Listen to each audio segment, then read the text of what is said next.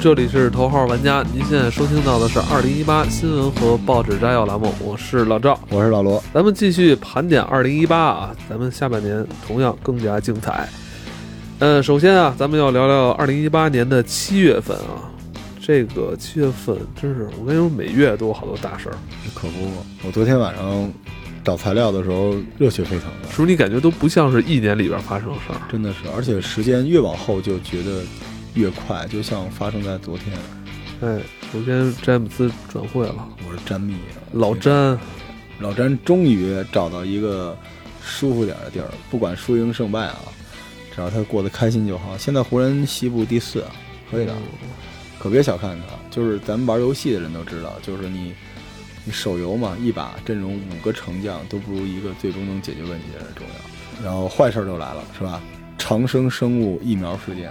没错儿，就中国真的是现在变得特别特别的开明，我觉得已经比原来好多了。这种事情，哎，原来是挖不出来了。疫嗯，苗出问题，假疫苗，对整个对政府，尤其是对卫生体系里面的这个公信度，都是一个巨大的审判。然后这个月基本是跟医疗有关的月啊，然后七月份这个中国影史或者今年电影里超级大 IP 就来了，是吧？我不是药神，哎，没错儿，对，票房也是三十亿啊，那边那个复联三又哭了，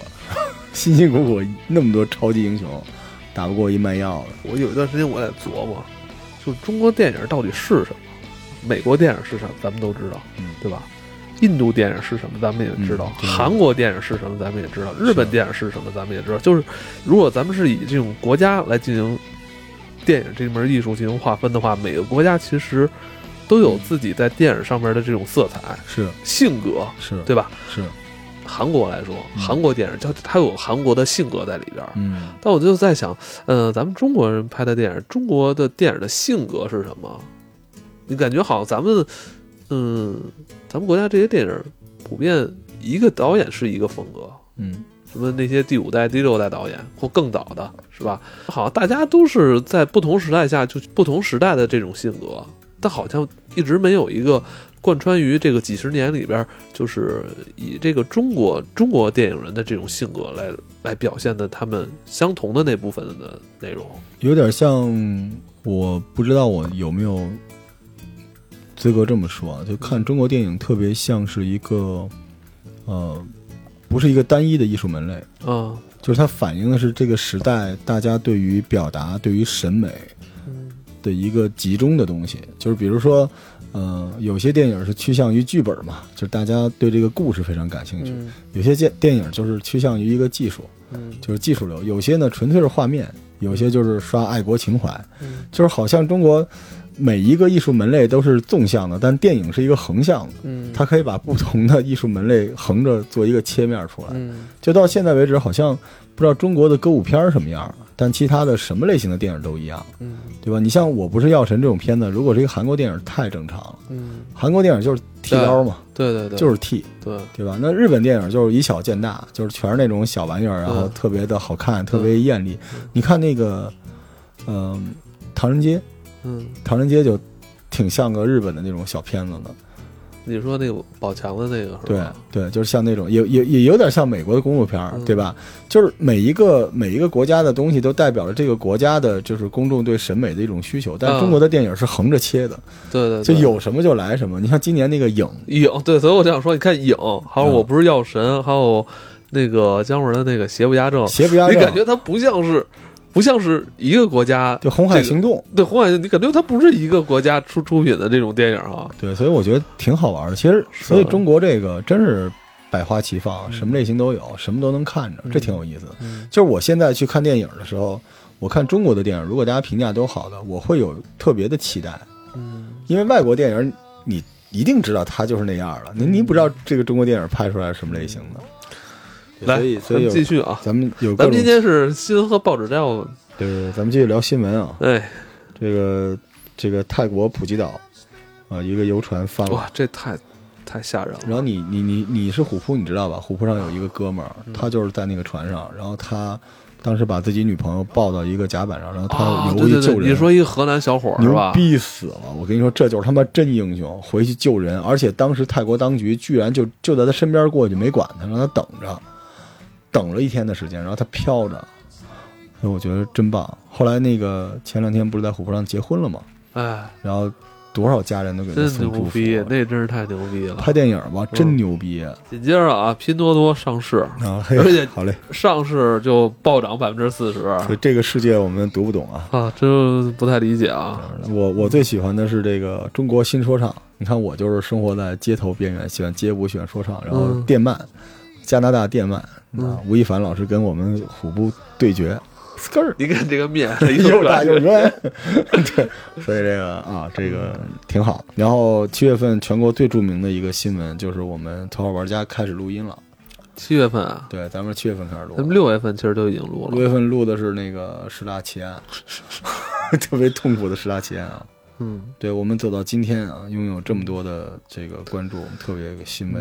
好，咱们来到八月份啊，嗯，快一点儿。咱们八月份，哎呀，八月份这事儿我怎么延禧攻略》《哦，那我没看，延禧攻略》我也没看，我他妈那些做什么他妈做他妈报纸摘要，他妈一说这事儿没看，我《延操！禧攻略》啊，总播放量一百五十亿，现在是中国这个影视圈的一张名片，红遍美国和亚洲。啊不尤是其那《延禧攻略》不他妈好像年前就有了吗？呃八月份的播的，哦播完的，然后最近刚刚打入日本市场，啊，然后在日本霸屏，然后是吗？日本的版本叫《紫禁城偏妃的逆袭是吗？真的》，假真的真呀？的真的在日本霸屏了。日本人也爱看咱们这个清宫戏是吗？，对，就是而且《延禧攻略》包装的各方面发行都特别好，是一个全啊，比后来那个《如懿传》做的要好。哦。然后这个八月份特别著名的这个昆山宝马男砍人被反杀事件哦，对对对，啊，特别棒。然后《碟中谍六》这对对，《碟中谍六》跟我刚才一开始说那片的《湮灭》是吧？嗯我觉得这是可，今这年是我今年看过的最好的两部外语片儿。真棒，嗯就是阿汤哥就是阿汤哥，就是你不管什么老 IP 啊、老面孔，对你只要制作水准到了，都是哦好对片，子。而且我觉得感觉四五哎，要逊色，要没逊错色一没些错。然后当这个六要上的时候，嗯，其实大家普遍啊，就是觉得这块 IP 啊，这个招牌还不能能不能保住啊，对对是对，有吧？点担心的。哎，当时对，啊。再加上这个阿汤是越来岁数越越大了啊，嗯结果看完都说好，是吧？嗯嗯的确不错，全程是无尿点啊，八月份我选综艺《这就是灌篮》，哦我发现我时间特别多哈，嗯，这就是灌篮，嗯你不打真算爱吧看啊巨他妈的好看啊！你真爱看他妈综艺，啊我哇，操，这就是灌篮，哦真的挺燃的啊！然后这个哦就是你比较关注的阿里员工租自如房去世事件，我哦没有没有没有没有没没关注没嗯啊关注，这这个事件现在也不知道怎么着了，反正租了房子就死了，莫名其妙的，对哦，这真的挺挺奇怪的，对吧？挺奇怪的。这可就能跟哎，那我个觉得就是就是你你这屋子，你说你放点毒药都没有说这么快能把人杀死吧？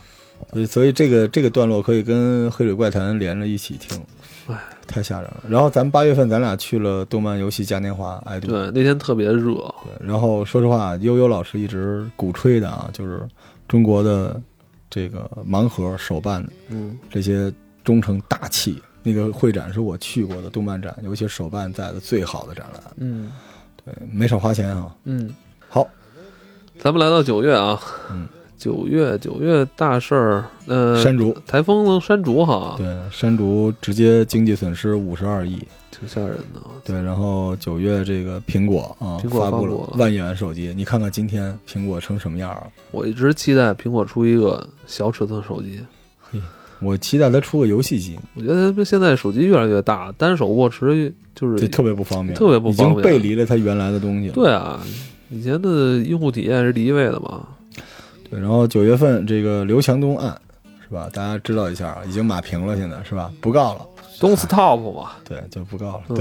对， 东 stop。然后九月份著名的这个评书大师单田芳老师去世了，没错儿，对，特别难受。对因为你就走了，你才你才从硬盘里翻出那些白眉大侠啊什么之类的。我小时候就是听着白眉大侠，就是一边写作业的人。我也是，我小时候中午吃饭的时候，嗯我就是写初中作业，你写高中作业。我是写论文，行吗？嗯，一边吃哦还饭一真边是吃鸡蛋西红柿，一边听你着，写着所以论我文现在只要吃那种家常菜都能想起单田芳。然后就到了十月份啊，十月份重庆万江公交车坠万江州事，件，万州，万万州，嗯，公交车坠江事件，哎呀，苍天！嗯这万州是不是就是咱们北京那些什么万州烤鱼鱼哎是吗？对，嗯，然后这个我抢方向盘，我我操！后来那个视频爆出来的时候，我操，我就觉得太吓人了，短短不到十秒钟的时间啊。嗯，就是一车人命都没了。对，就相当于有多快啊！我我前一秒我还在埋怨你，还跟你推推搡搡的，嗯几秒钟之后咱们就一一起他妈归西了。好啊。然后十月份是一个悲伤的月份哈、首先告别了金庸，金庸大师也走了，啊世间从此再无江湖。哎，真是我那天真难受，尤其有一张照片，你记得吗？嗯，就是一帮这个卡通的武侠人物在底下，然后嗯金大师打着个伞，还是撑着个拐棍儿。嗯就中国的江湖就没有了，江湖这两个字儿就是金庸。嗯紧接着就是著名主持人李咏，哈哦，文哈到永失我爱，这是我见过的名人最体面的一种离开的方式了，就安安静静的在一个角落里面就走开了，这这这真是难受。对你因为跟我说你之前跟那个李勇还有一些交集，对对对是吧对，因为我爹认识他，啊，然后让就李勇很给你介绍工作，对对对对对，然后他当时穿了一个睡衣，因为坐在沙发中间笑眯眯的，哎坐，特别热情，就是他人设跟他真人完全不一样。对对话，他让我把简历放那儿了，我以为他要录用我呢。他说行，我我看看，我回头给你推荐一下，就是那样。但是我对他印象特别特别的好，就在他们家待了一小会儿，也不算太早吧，十多年前吧，哦就是，他还火呢。因为我觉得他但是已应经该一点架子都没啊应有该，私下里他是比较松弛的状态，放松的状态，呃哦挺 nice，笑眯眯的一人。因为好多人你都知道，就是我，因为你爸哦在的嘛，对我爹老让我介绍这帮人，想给我找个工作什么的，然后很多人都特德行，哦跟你看到的完全不一样。是吧？崔嗯永元老师是打开了一个黑黑盒子，哦，以一举之力啊，消灭了就是半个影视圈儿。嗯现在这讨债、范冰冰这个事儿，现不是在那个整个这个嗯华谊系基本都给全灭了。对对对然后逼着很多导演啊，得站出来为自己的老板拍电影儿，所以也是好事儿。嗯，这个演员的薪酬也下来了，然后导演之前嗯是也太就吓人了，对之前是啊，太导吓演人也得出来拍电影，而且这帮明星纳了税之后呢，也老实了，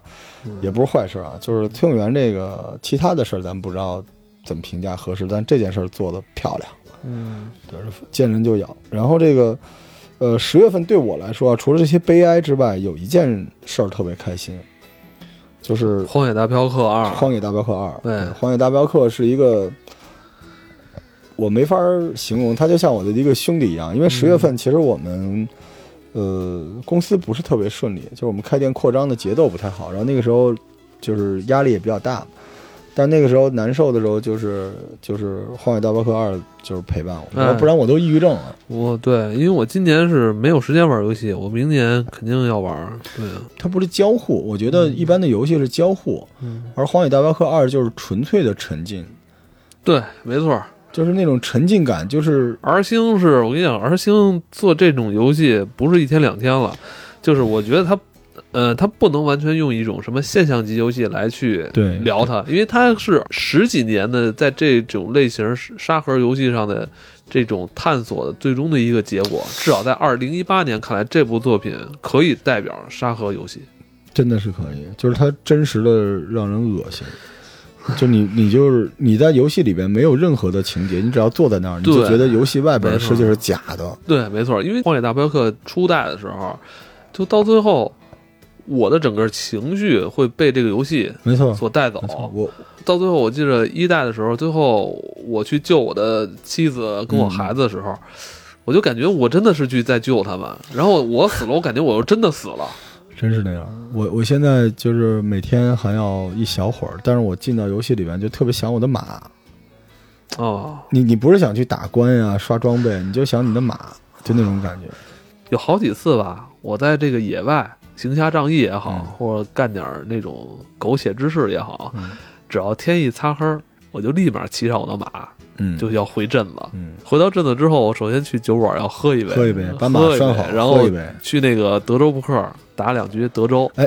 你说这个，我想起来，现在我连饮食都跟这游戏变了。是吗？就它这游戏里边不经常能吃一种土豆萝卜炖牛肉嘛，嗯，然后弄一铁盘儿。现在我们家就买一铁盘儿，然后我晚上没事儿就给我老婆炖土豆牛哦肉，。然后买在这个盘子里边嗯对，然后 一吃吸溜吸溜的拌米哎饭，，你还啊拌米饭都不行， 你得买买点那种法面面棍，包，对，买法棍特硬的那种法棍，然后蘸在那汤儿上，你知道吗？真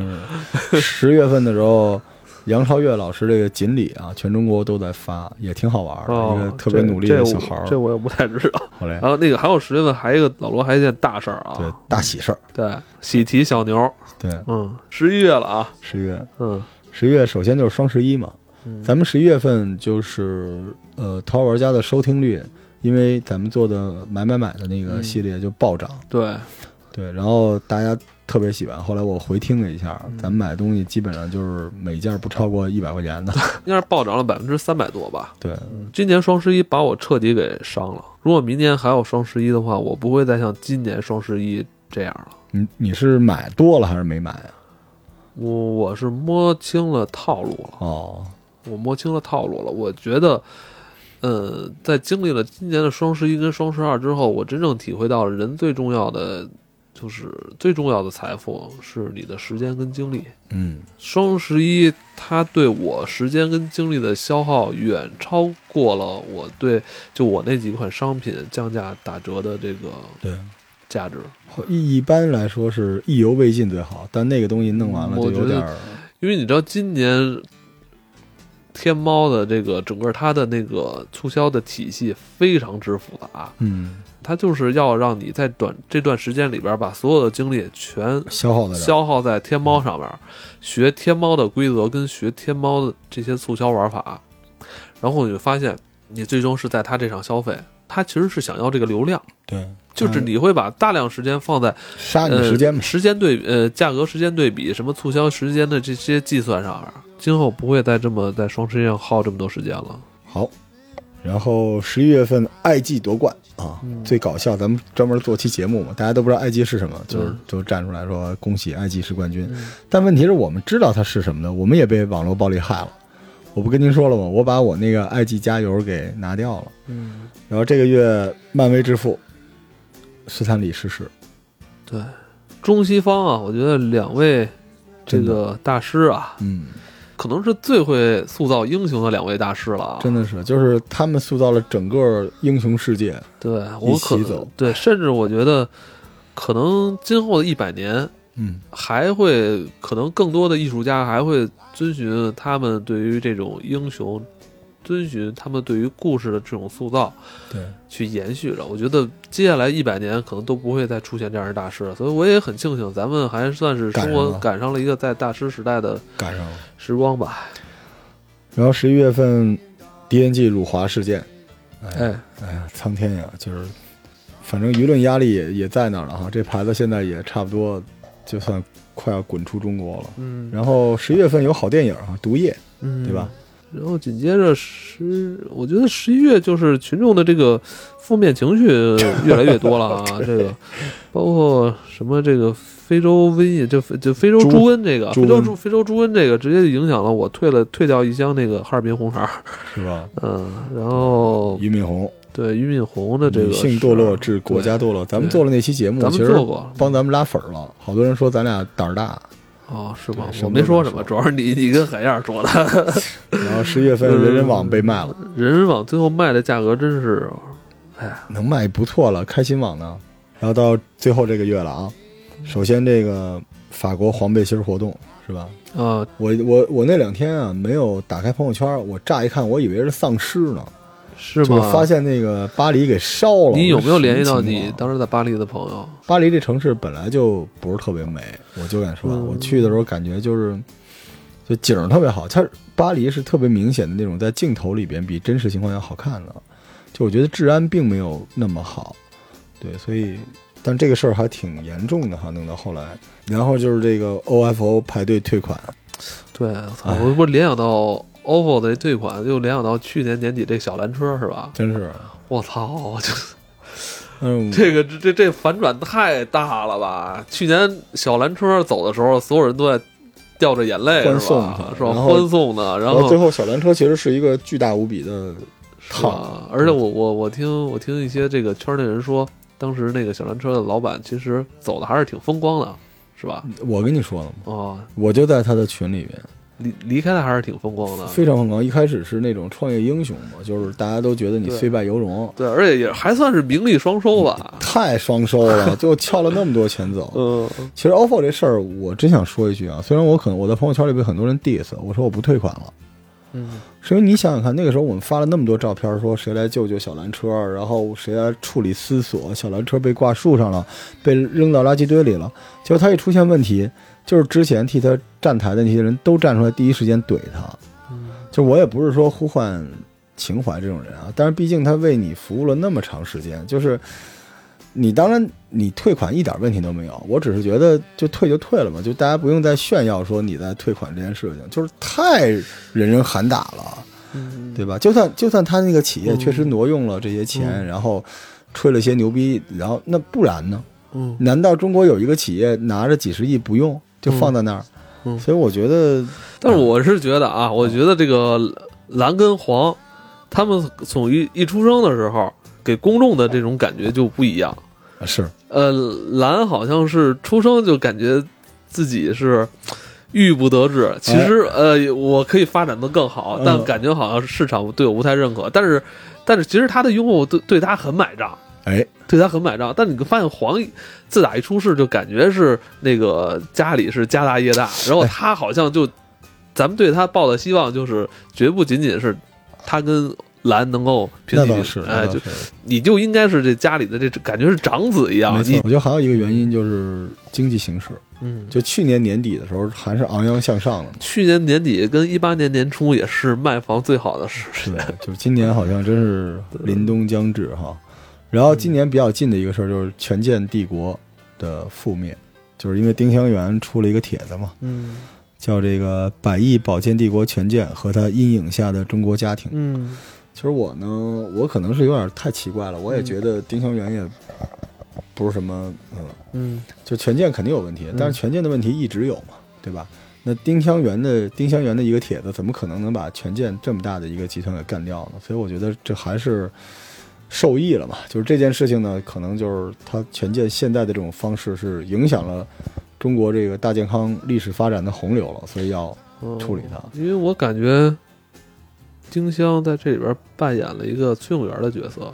稍微有一点不同的是，他是获益者。崔永元干的很多事儿都是莫名其妙，就是他后来的有一些事情，他自己并不并不是直接获益的人。哦，对，因为丁香当时在打权健的时候，顺带有一括弧，因为丁香，因为我是干中医嗯的嘛，丁香一直讨厌中医嘛，老攻击中医嘛，所以这件事情他连中医带保健都给拿掉了。其实权健并不是中医，但是权健打着中医的理念。对，但是权健一直是打着中医的理念嘛。对，所以如果你怼完权健之后，那中医当然国家来收拾完了就没事儿了，不然的话，其实中医也是吃瓜落的嘛。对，然后就是我前两天那个去开的一个会，医管界的一个会，嗯这是我这辈子开过的跟中医有关的最好的一个会。嗯对，因为因为你知道，一般开会，我平时不爱说这事儿，我也不爱开会，我是说实话的人，所以与会者都不喜欢我。嗯呃，所有的会上去的人都是嘉宾都在那儿吹牛嘛，嗯但是他这个会明显感觉到嘉宾上去就是所有的发言者是想来分享东西的，不是来立人设的，嗯这个特别好。嗯对，但我可耻的立了人设，我这讲了二十分钟，拿了五六百粉儿，然后全都是这个中医圈儿的这些投资人啊，什么医馆的什么的。呃，挺触动的，我觉得还是可以有点热情做事情。啊，今天还一前天大嘛事儿呢，嗯你可以自吹一下吧。猎云网，哦，对，哎，不亏了吧，反正我还给他做广告呢。 哦，就拿了一个全国这个呃创业的领军人物的一个奖，嗯但其实没什么用，没啥就是用。对，其实也也不觉得对自己是一个交代。我今年要想拿，我还不如咱们拿个淘宝玩家是苹果的精品推荐，我觉得那个更好。没有，现在是新品推荐，新品新 品推荐，但咱们也以以咱们的密度来说，多精品啊，对吧？还有就是最近在热播的这个哎《大江大河》了啊，改革开放四十年对真的好，就是这个剧其实跟海燕儿有特别大的关系。嗯是对是，介绍一下，说说。 是当年海燕儿，海燕儿是一神人，就是他，他会从这些不太知名的文艺作品里边，呃，挑一两部，然后他去签约，让艾老师让那些著名的播音给他讲出来。嗯之前的明朝那些事儿，《鬼吹灯》，呃，《藏地密码》，嗯呃，晃晃悠悠就是那个叫《奋斗》，嗯，全都是这么出来的。结果当时他就选中了一部书叫《大江东去》，就是就是几年前，嗯然后呢，其实就是现在的大江大河。但是好多哎，是不是外地的朋友不知道海燕儿？